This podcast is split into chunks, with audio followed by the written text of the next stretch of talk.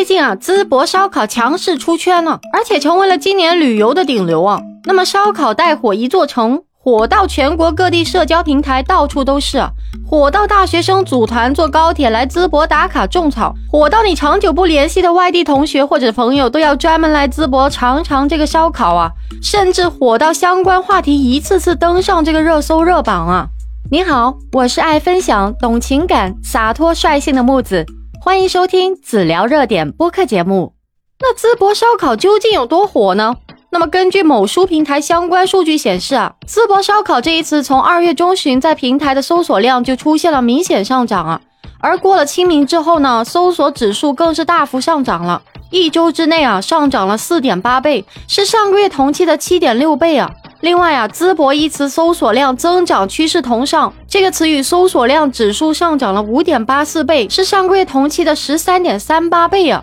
那么淄博烧烤在短视频平台的搜索量也是出现了暴涨趋势。在某手平台上面啊，淄博烧烤一词在清明节之后一周的一个搜索量，相较于前一周增长了九十八倍啊。另外，根据某点评数据来看呢，三月份以来啊，淄博当地的烧烤关键词搜索量同比去年增加超过百分之三百七十啊。那么，淄博烧烤关键词全平台搜索量则同比增长了超过百分之七百七十啊。那么，作为宵夜的首选呢，烧烤也成为了当地深夜订单量最高的品类啊。而二十岁到三十岁的年轻人群，则是烧烤消费的主力军呢，占比超过百分之五十。那么事实上呢，这也并非是淄博烧烤第一次出圈了。早在二零二零年啊，首届的淄博麦田音乐节上，歌手薛之谦也曾经向观众推荐过淄博烧烤，淄博烧烤也因此上了一波热搜啊。那么其次呢，淄博烧烤、淄博美食忽然引起广泛关注，还要从一条自媒体视频说起啊。有一位自媒体博主呢，将他在山东淄博八大局菜市场购买美食、吃烧烤的视频放到了网上，还表示说，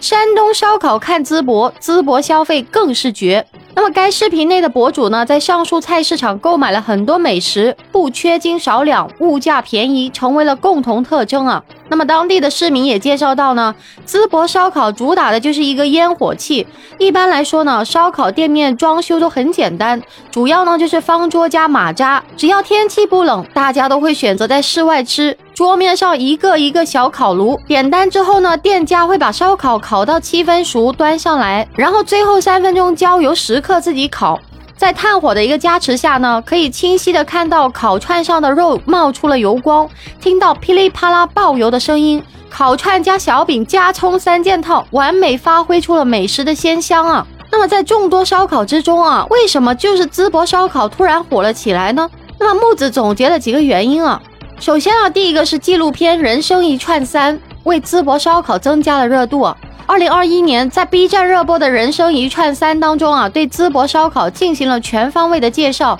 尤其是烧烤所配的面饼、小葱片中啊，更是对它进行了深入味蕾的一个阐释啊，令千万的观众隔着屏幕就禁不住对淄博烧烤心驰神往啊。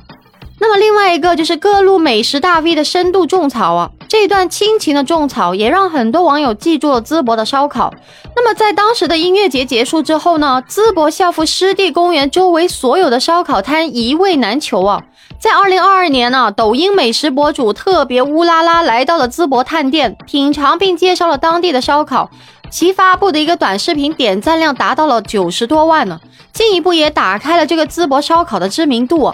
在某音等短视频平台的一个深度发酵呢，疫情防控政策优化调整之后啊，济南、泰安等周边的城市大学生组团坐高铁来到淄博撸串，那么淄博高铁站客运量也空前高涨，各烧烤店一座难求。这一行动也在社交平台上迅速的人传人，从而也造就了开春后第一个餐饮大 IP 哦。那么现在呢，也不只是淄博的烧烤店顾客爆满呢，就连周边城市但凡带着淄博字眼的烧烤都分到了红利啊。那么这一波客流量也比平时多了好几倍啊。另外一个还有政府的一个规范管理，也为这个淄博烧烤保驾护航啊。面对淄博烧烤的意外走红呢，淄博政府乘胜追击，成立了烧烤协会，发布了烧烤地图，设置了烧烤公交专线呢。那么政府的一个响应速度也是很快啊，既展现了对食客们的有朋自远方来的热烈欢迎，又有乘风而上，势必将淄博打造成为旅游友好城市的魄力啊。